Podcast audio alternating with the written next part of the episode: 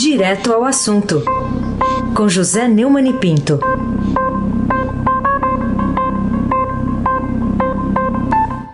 Oi, Neumani, bom dia. Bom dia, Heisen, bom dia, Carolina Ercolim, bom dia, Bom Almirante dia. Nelson e o seu pedalinho. Bom dia, Bárbara, Guerra, bom dia, Fânio, Vanderlei. Bom dia, Clã Bonfim, Manuel Alice Isadora, bom dia, melhor ouvinte, ouvinte da Rádio Eldorado 107,3 FM, Heisen Abac, o craque. Ô Neumann, eu queria eh, começar com você comentando duas notícias que estão publicadas hoje pelo Estadão, foram hoje, que aparentemente mostram um, contradições do governo, né? E de um lado tem o, o presidente Jair Bolsonaro que prometeu usar a caneta para demitir eh, quem ele chamou de estrelas do ministério. Agora, de outro, o advogado-geral da União, o ministro André Mendonça, escreveu lá numa manifestação ao Supremo Tribunal Federal que o governo obedece às instruções do Ministério da Saúde e da Organização Mundial da Saúde. O que está valendo? Primeiro, o, o Bolsonaro disse isso na frente do Palácio do Alvorada, onde ele reúne todo dia, além dos repórteres, um bando de. um bando mesmo, um punhado lá de adoradores. Né? Nessa conversa ele disse que algo subiu na cabeça de pessoas do seu governo, mas que a hora dele vai chegar. A minha caneta funciona.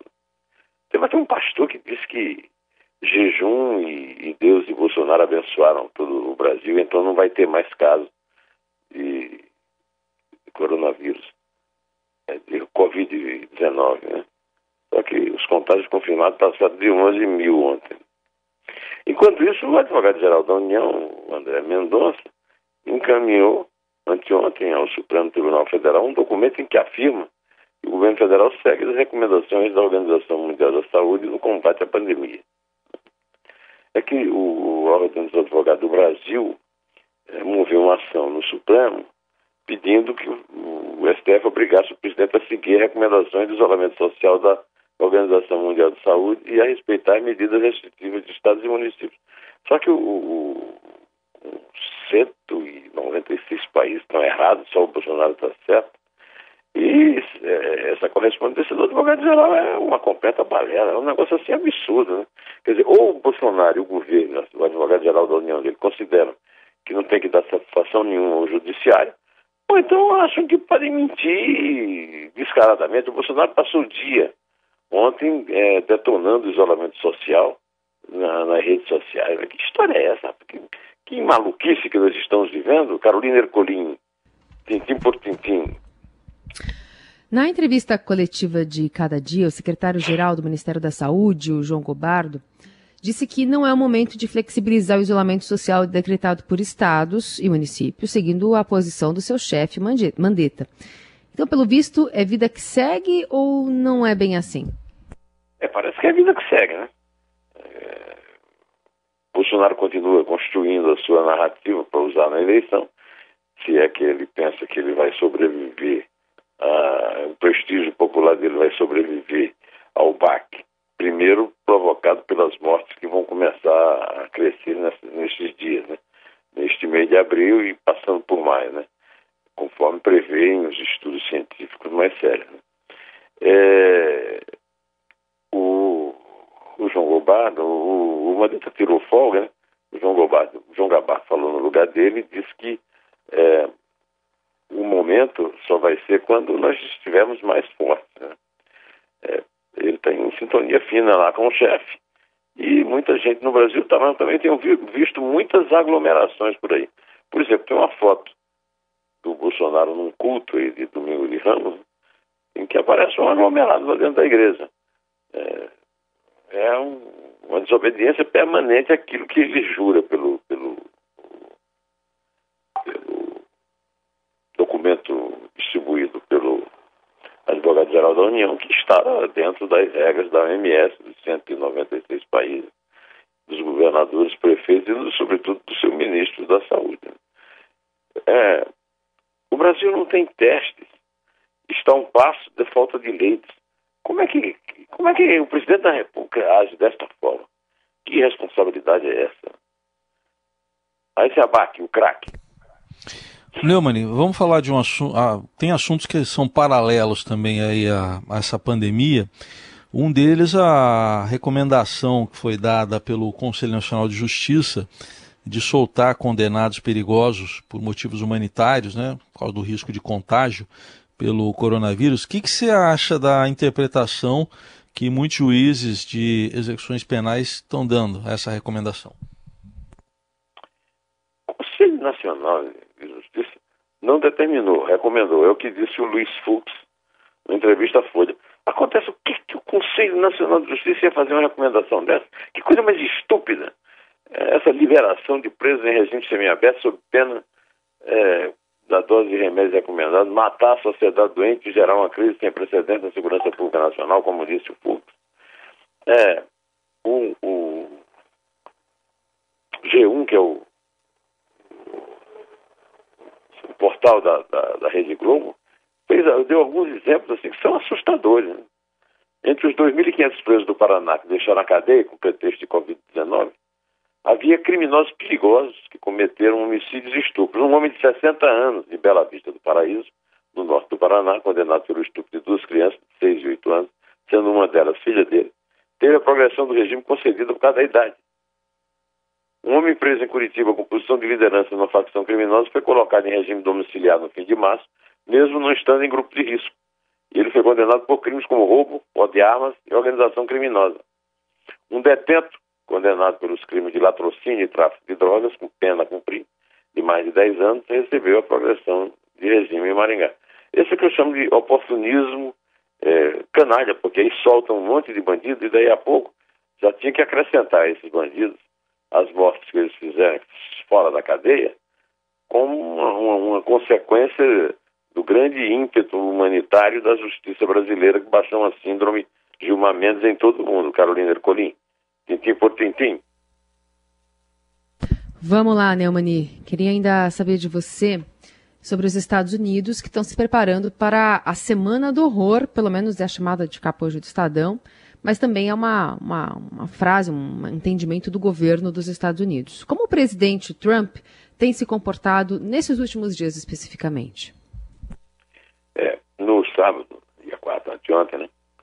O Trump disse que a semana mais difícil no combate à pandemia do novo coronavírus nos Estados Unidos está chegando e alertou que haverá morte nos próximos dias.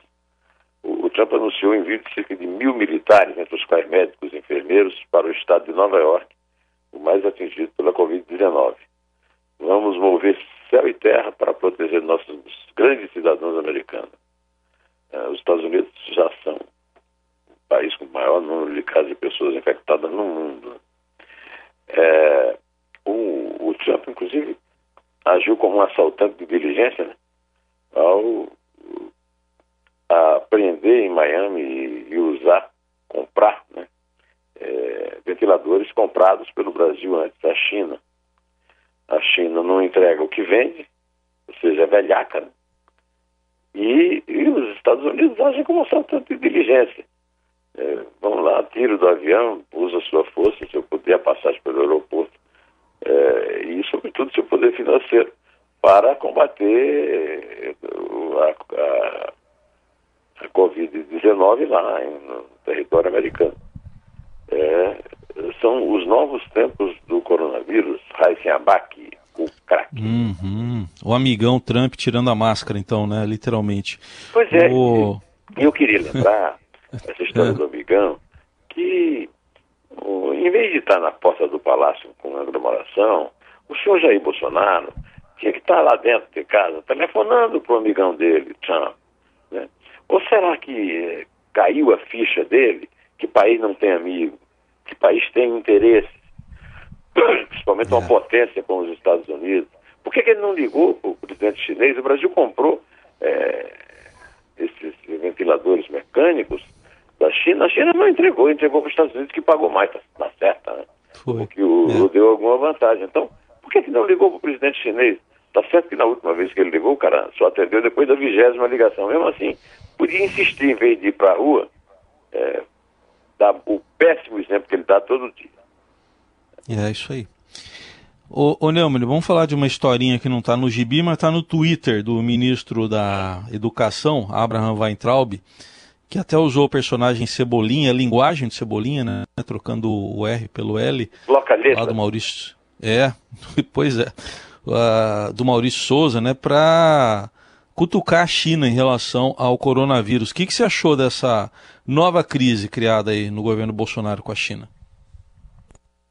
O Abraham Ventrab fez uma publicação irônica contra a China, insinuando que o país asiático vai sair fortalecido da crise atual, causada pelo coronavírus, apoiado por seus aliados do Brasil, entre aspas.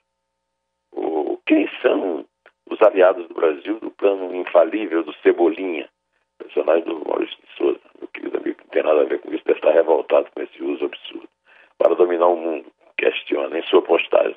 O ministro usa uma imagem de personagem da turma da Mônica, ambientada na muralha da China, e substituindo a letra R pela letra L, em referência ao modo de falar do Cebolinha.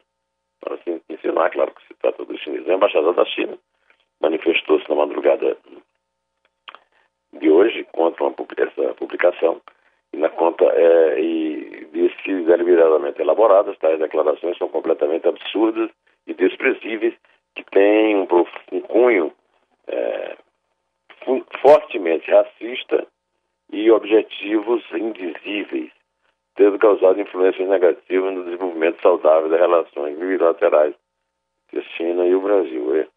No fim de semana, Heisen, o, o cônsul da China no Rio publicou um texto muito violento, sem se referir ao Eduardo Bolsonaro, mas em relação a, a ainda aquela, a, aquela escorregada do Eduardo Bolsonaro, o Hugo Bananinha, né? É, ou seja, desse jeito o governo Bolsonaro é, não vai mesmo conseguir trazer nada da China, né? Logo nesse momento em que a China tem praticamente tudo, né? É, por deixar a China com a, o seu regime escravagista é, produzir à vontade para poder ganhar nos, nos, custos, e aí é o que é que deu, né? É uma coisa até de segurança nacional. Carolina Ercolim, tintim por tintim. E em que teoria científica você acha que o presidente Bolsonaro apoia a sua defesa desse tal isolamento vertical, né, que ele prega como alternativa ao isolamento social, adotado por alguns governadores e prefeitos e prestes a ser adiado pelo que se anuncia, né? É. O, Carolina, numa entrevista feita por Cecília Ramos, publicada na coluna Nacional Raci, a infectologista Lígia Bahia da Universidade Federal do Rio de Janeiro, está um mês de quarentena, ao chegar do Japão, disse isolamento vertical é invenção política sem fundamento científico. É política porque tenta identificar o inimigo e o aliado, se referindo à modalidade. O, e o, coronavírus, como ela disse, não escolhe vítimas, levando em consideração a faixa etária ou social. É, a, a epidemia, é, é essa solução epidêmica aí do é, Bolsonaro também mereceu uma definição numa entrevista que o líder indígena Ailton Krenak, originário do povo Krenak no Vale do Rio Doce, em Minas Gerais, deu ao jornal o Globo. E ele, agora não são apenas 100 quilômetros de rio, é o mundo inteiro que está parado, diz Krenak, referindo-se àquela coisa dos rios lá no, em Minas, por causa da, da Vale, né? Das barragens da Vale. É um silêncio mortal causado pela epidemia, mas esse silêncio também é vida. Pastores estão voltando a locais onde haviam desaparecido, a água suja está se tornando limpa. Ele, o, o, o Krenak lembra, e eu quero encerrar hoje esse programa desejando a vocês todos aí da equipe, é, o Heisen Carolina em, em, em no Morumbi, a, o nosso almirante Nelson longe da Gávea aí, da mesa, Bárbara também aí no estúdio, a Fran.